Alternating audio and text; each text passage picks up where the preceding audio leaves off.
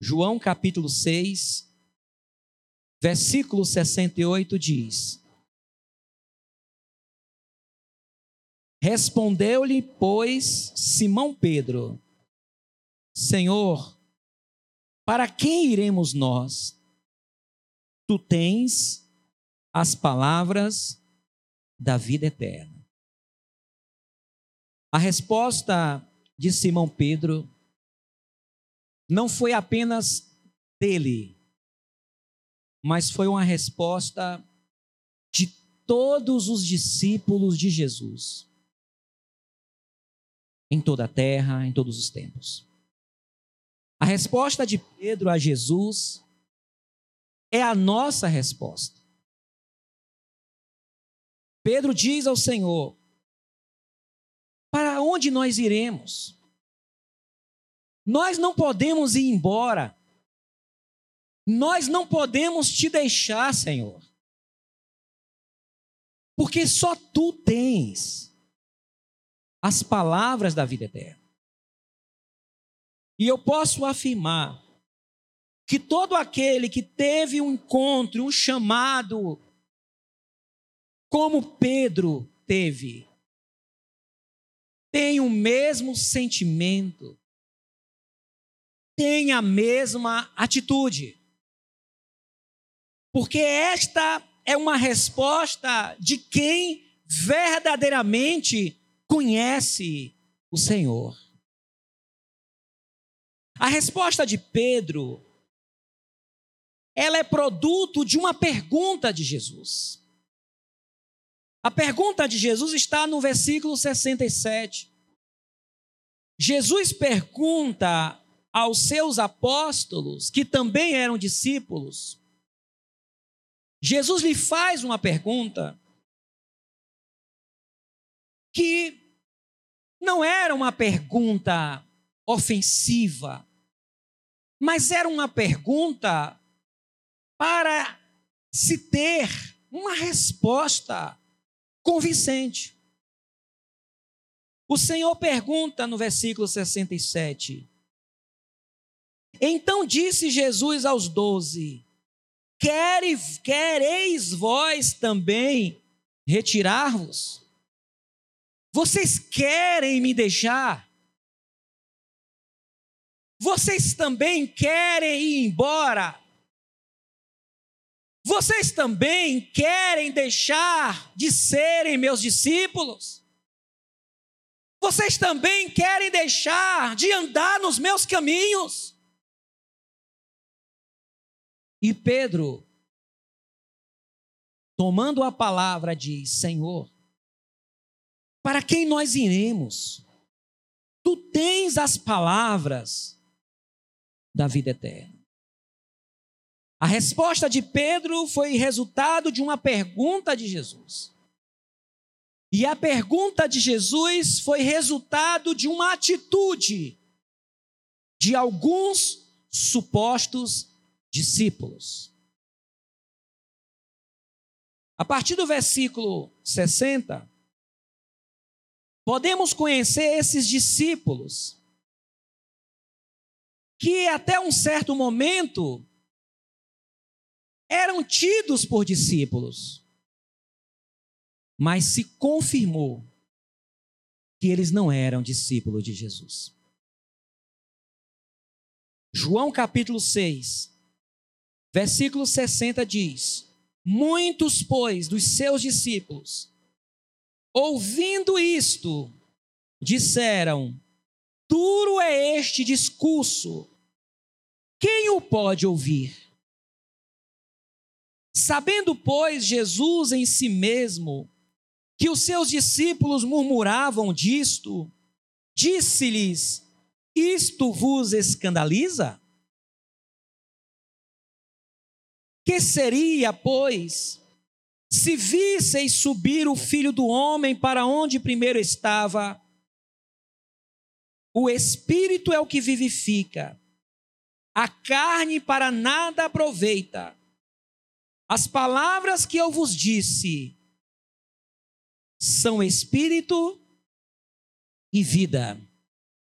Mas há alguns de vós que não creem. Havia um grande número de pessoas que eram tidas, consideradas seguidoras de Jesus. Mas, no fundo, elas não eram. E aquelas que parecem serem seguidoras de Jesus e não são, uma hora se revelará. No caso desses discípulos, o fator determinante para eles irem embora foi uma pregação de Jesus. Uma pregação que Jesus fez e que eles não compreenderam o que Jesus estava falando. Nos versículos 54 em diante diz: Quem come a minha carne e bebe o meu sangue tem a vida eterna, e eu ressuscitarei no último dia. Porque a minha carne verdadeiramente é comida e o meu sangue verdadeiramente é bebida. Quem come a minha carne e bebe o meu sangue permanece em mim e eu nele. Assim como o Pai que vive me enviou, e eu vivo pelo Pai, assim quem de mim se alimenta também viverá por mim. Este é o pão que, de, que desceu do céu não é o caso dos vossos pais, de vossos pais, que comeram o maná e morreram. Quem comer este pão viverá para sempre. Ele disse estas coisas na sinagoga, ensinando em Cafarnaum. Eu acredito que a pregação de Jesus produziu dois, duas, ma, ma, duas más interpretações daquelas pessoas. A primeira, quando ele diz que a carne dele era comida e o sangue dele era bebida. E eles levaram esta mensagem ao pé da letra. Eles não entenderam que Jesus estava falando num sentido espiritual. Jesus é o pão do céu para nós. Ele é o pão da vida. E o seu sangue nos purifica de todo o pecado. Eis o Cordeiro de Deus que tira o pecado do mundo. Só que eles não compreenderam isto. E Jesus explica isso no versículo 60 e três, o espírito é o vivifica, a carne para nada aproveita. As palavras que eu vos disse são espírito e vida. O próprio Jesus explica que ele estava falando no sentido espiritual, não literal. Mas eles não entenderam. A outra razão para eles desistirem de Jesus, irem embora, esses supostos discípulos, é porque esta palavra ela aconteceu em Cafarnaum. Jesus morou em Cafarnaum por um tempo. Jesus nasceu em Belém, da Judéia, cresceu em Nazaré e morou em Cafarnaum. E certamente Dentre aqueles que estavam ouvindo Jesus, alguns já o conhecia do tempo que ele ainda não tinha iniciado o seu ministério. E por causa disto, desprezaram, ignoraram a sua mensagem. Só que aquela palavra revelou que, no fundo, eles seguiam a Jesus, mas eles não criam Jesus.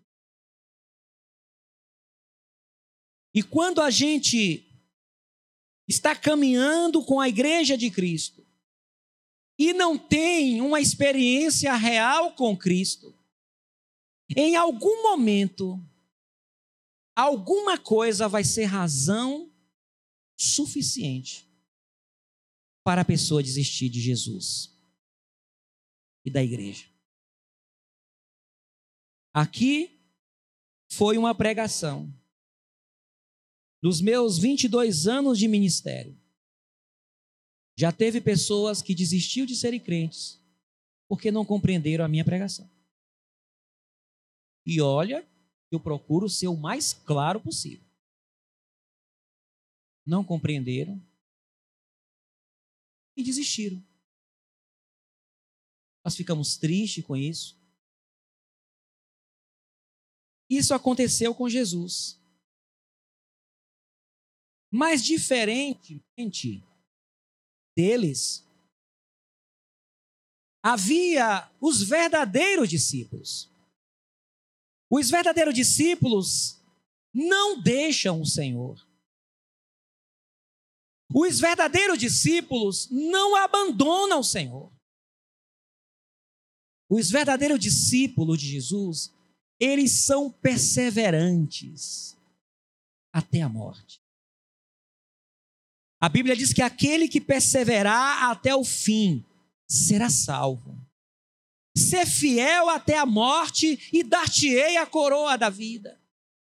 Aquele que é discípulo, ele persevera em servir a Jesus, ele persevera em fazer parte da igreja de Cristo, ele persevera em guardar as escrituras sagradas, como elas são.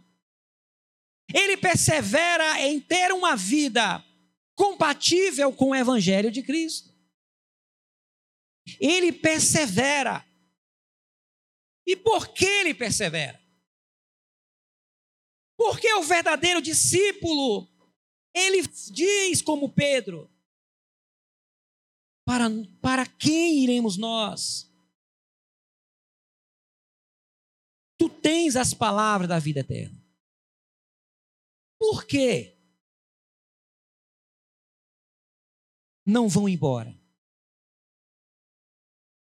Os discípulos, após a morte e ressurreição de Jesus, passaram por situações infinitamente mais difíceis do que esta pregação que esse grupo desistiu mas eles perseveraram.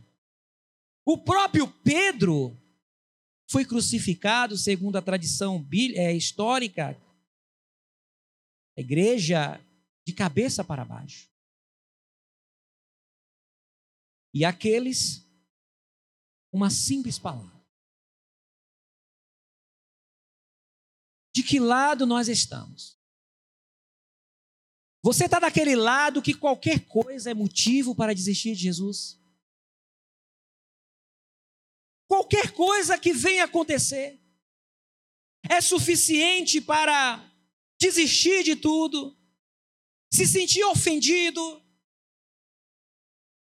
se sentir desmotivado, dizer assim: eu não vou mais para a igreja, não, não vou mais ser mais crente. Se nós formos desse tipo, nós estamos dizendo para Jesus que nós não somos dele. Porque Jesus conhecia o coração, o Senhor conhecia aqueles homens. Apenas se revelaram, mas Jesus já os conhecia. E a razão pela qual o outro grupo, o grupo dos verdadeiros discípulos, tinha fincado no seu coração: não podemos te deixar. É por causa de algumas coisas. A primeira está no versículo 64. O versículo 64, Jesus explica a razão maior de alguém segui-lo. O verso 64 diz: Mas há alguns de vós que não creem. Porque bem sabia Jesus, presta atenção, irmãos, bem sabia Jesus, desde o princípio, quem era os que criam e quem era o que havia de entregar. Jesus sabia desde o começo quem era quem. Ele conhece o nosso coração. E com base no contexto desse texto, muitos estavam seguindo a Jesus por interesses que não era o interesse principal. Eles não estavam seguindo a Jesus para aprender de Cristo. Eles estavam seguindo a Jesus por causa da multiplicação dos pães, por causa da curiosidade do que Jesus fazia, até por causa da multidão. Mas Jesus sabia os que não acreditavam. E Jesus sabia até quem era o traidor, que era Judas. Jesus sabia. O Senhor disse que eu conheço as minhas ovelhas.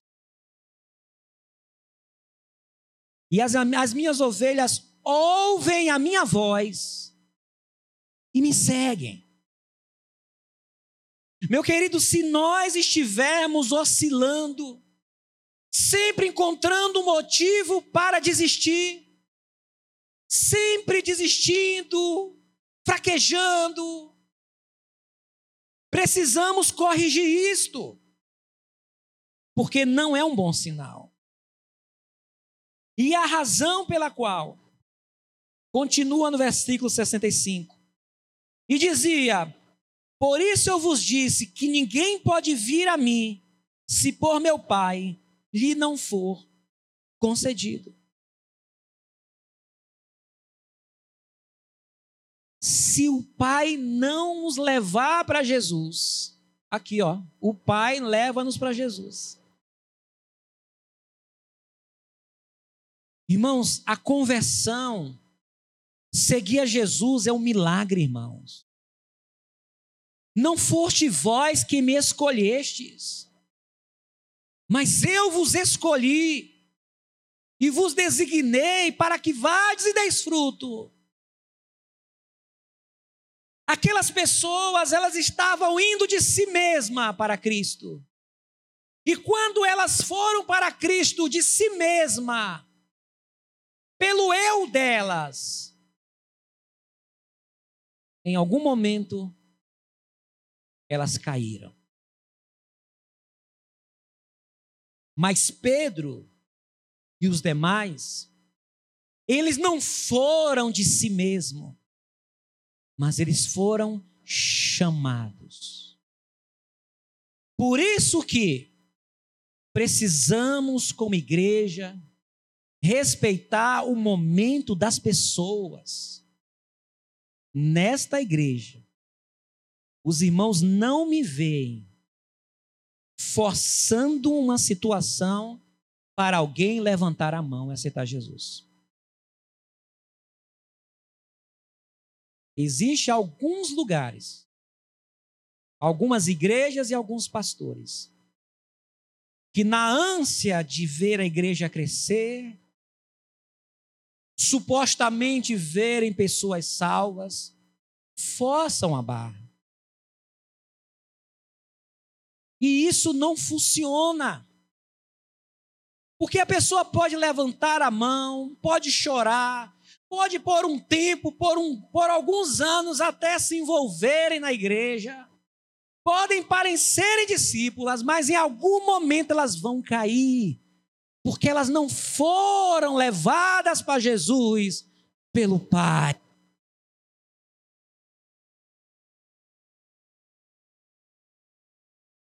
Irmãos, a Bíblia me ensina e eu creio que é Deus que traz o seu povo congregar nessa igreja.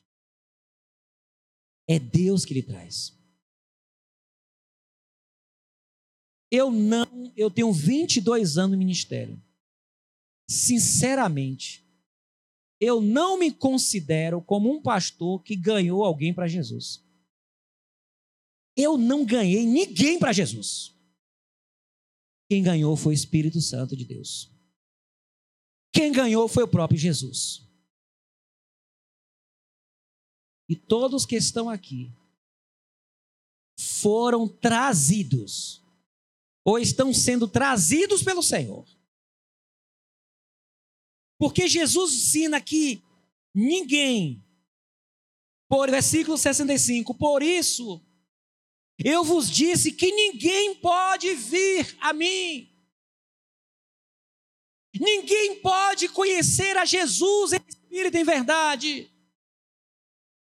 Ninguém pode ser batizado no Espírito Santo, ninguém pode ter a experiência gloriosa de, de conhecer o Jesus ressuscitado, se não for concedido pelo Pai por meio do Espírito Santo. Precisamos respeitar o momento das pessoas. Precisamos orar para que o Espírito Santo trabalhe no coração dessas pessoas, para que o Espírito Santo conduza, dê a cada uma de delas um entendimento para serem levadas para Jesus. E se Deus quiser usar as nossas vidas nesse processo, eis-nos aqui. Está escrito: não por força, nem por violência mas pelo meu espírito. Nenhum visitante vai sair daqui constrangido, porque não aceitou a Jesus. Ah, o pastor Alexandre não faz o apelo. Eu não faço o apelo aqui na frente. Mas depois de observar que a pessoa tem vindo muito tempo, tem vindo recorrentemente aos cultos, em algum momento, em algum dia, ali me despedindo dela na porta, eu digo, e aí? Você já tomou essa decisão para seguir a Jesus? O apelo existe, mas no momento de Deus, não no nosso momento, não no momento que a igreja quer que aconteça. Porque Deus sabe o dia e a hora. Todos que aqui tiveram uma experiência real com Cristo, entende que Deus separou um momento para entrar na sua vida. Hoje eu estava ouvindo o testemunho de uma irmã, uma serva de Deus dessa igreja, falando como ela se converteu. Ela pediu a uma pessoa que visitava a nossa igreja para vir aqui. E o Senhor entrou na vida dela. Então, a primeira razão para aqueles discípulos dizerem: Nós não podemos te deixar,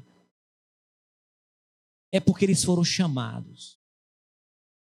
Quem é chamado não desiste, não tem frieza espiritual, não tem pandemia, não tem igreja vazia não tem igreja problemática. Não tem palavra que ouviu que me magoou. Não tem nada que vai fazer essa pessoa desistir do seu compromisso de seguir a Jesus, de viver o Evangelho, de participar da igreja, de ser parte da igreja. Porque ela foi chamada. Ela foi chamada pelo Senhor. E eu creio que eu pastorei um povo que foi chamado por Deus. Não foi chamado por mim, mas foi chamado por Deus. É o Senhor que lhe traz. É o Senhor que te levanta quando você está caído. É o Senhor que te encoraja para continuar. Deus pode usar a minha vida na ministração da palavra, numa visita, numa ligação. Deus pode usar a mim qualquer pessoa, mas é o Senhor que te sustenta em pé. E porque o Senhor está na sua vida, você vai dizer para Ele: Eu não posso te deixar, Senhor. Eu não vou desistir de ti. Porque foi o Senhor que me chamou. Nenhuma situação, nada e ninguém, nada nesta vida vai me fazer parar, porque o Senhor me chamou. Como diz o apóstolo Paulo, eu sei em quem eu tenho crido. A segunda razão pela qual os discípulos são firmes em não deixar o Senhor, além do chamado, é que quando eles são chamados, eles constatam que Jesus tem palavras de vida eterna. O apóstolo Pedro responde no versículo 68: Respondeu-lhe, pois, Simão Pedro: Senhor, para quem iremos nós? Tu tens as palavras da vida eterna. As tuas palavras são poderosas. As tuas palavras mexem no meu coração, Deus. As tuas palavras me alegram a alma. As tuas palavras me aumentam a fé. As tuas palavras me sustentam, Pai. A minha alma tem sede da tua palavra. Eu posso até encontrar em outros lugares, Senhor, palavras filosóficas, palavras motivacionais, palavras que consolam, mas em Ti nós sabemos que temos as palavras da vida eterna. Palavras que me levantam para Ti. Palavras que me faz entender que há um Deus invisível que fala comigo por meio da sua palavra. Escrita, lida ou pregada. São as palavras de vida eterna. O que te trouxe hoje aqui? As palavras.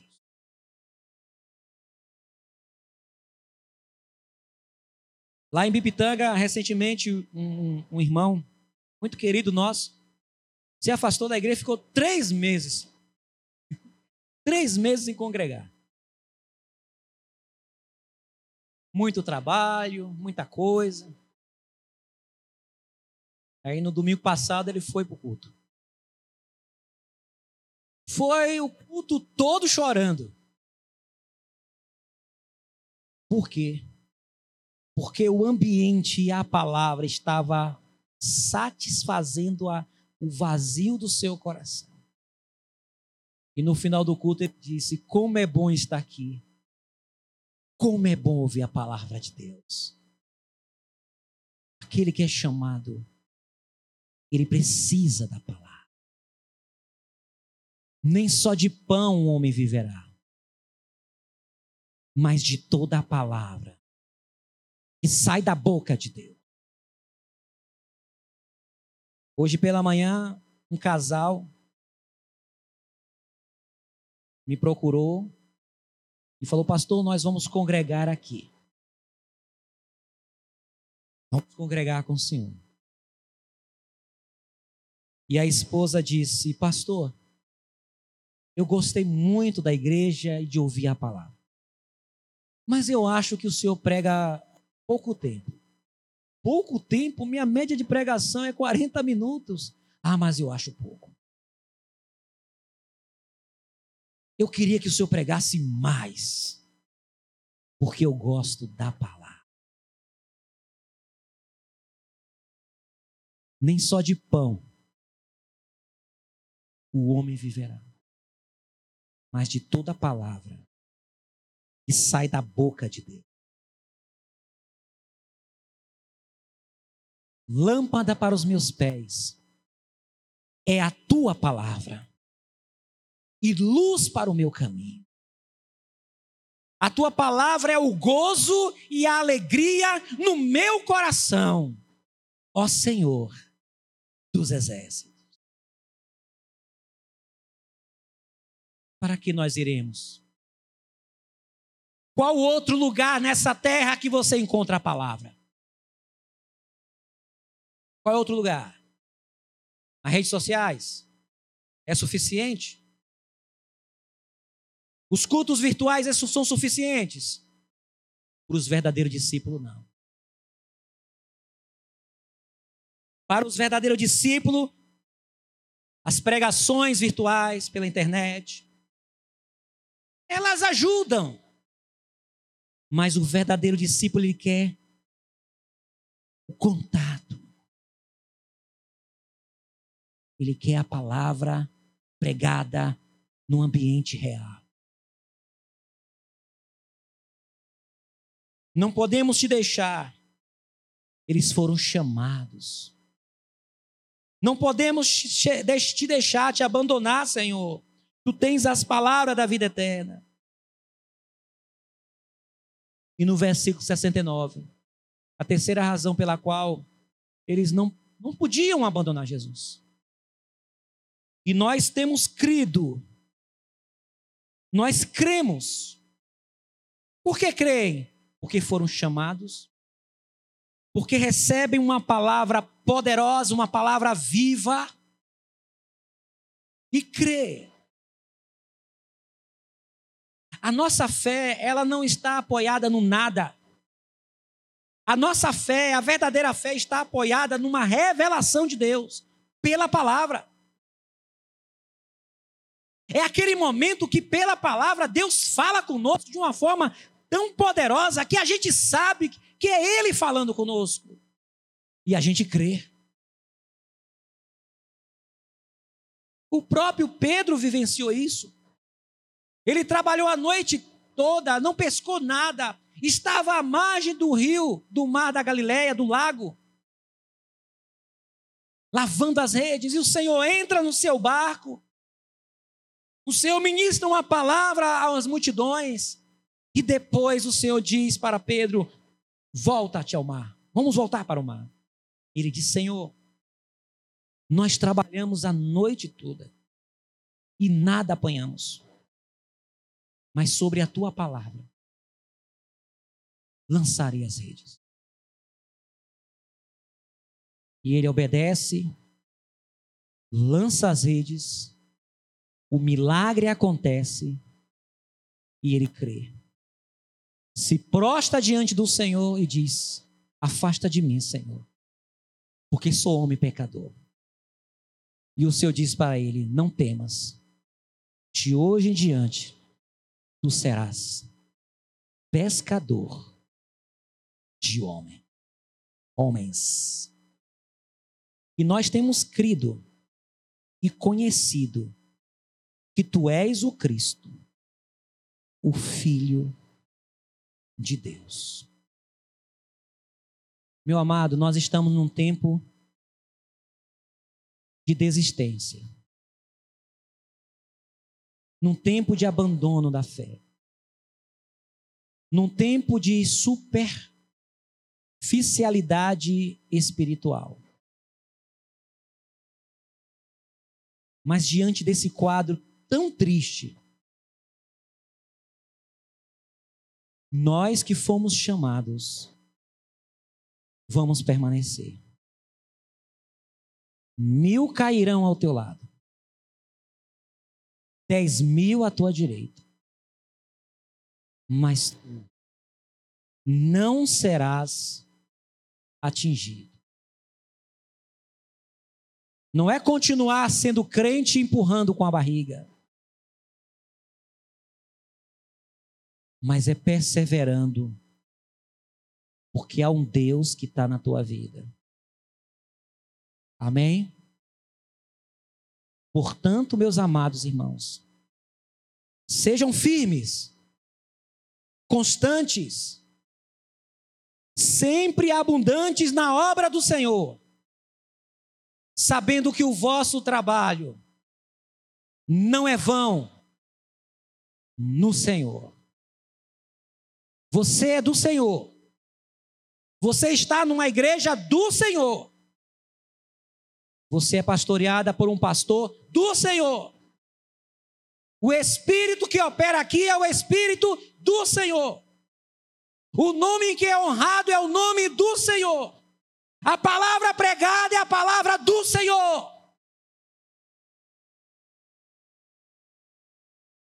Permaneça. Assuma o compromisso de se levantar. Assuma o compromisso de ser obreiro, de, ah, de cooperar com essa igreja. Porque o Deus que esteve na vida de, de Pedro, ele está na minha e na sua vida. Amém?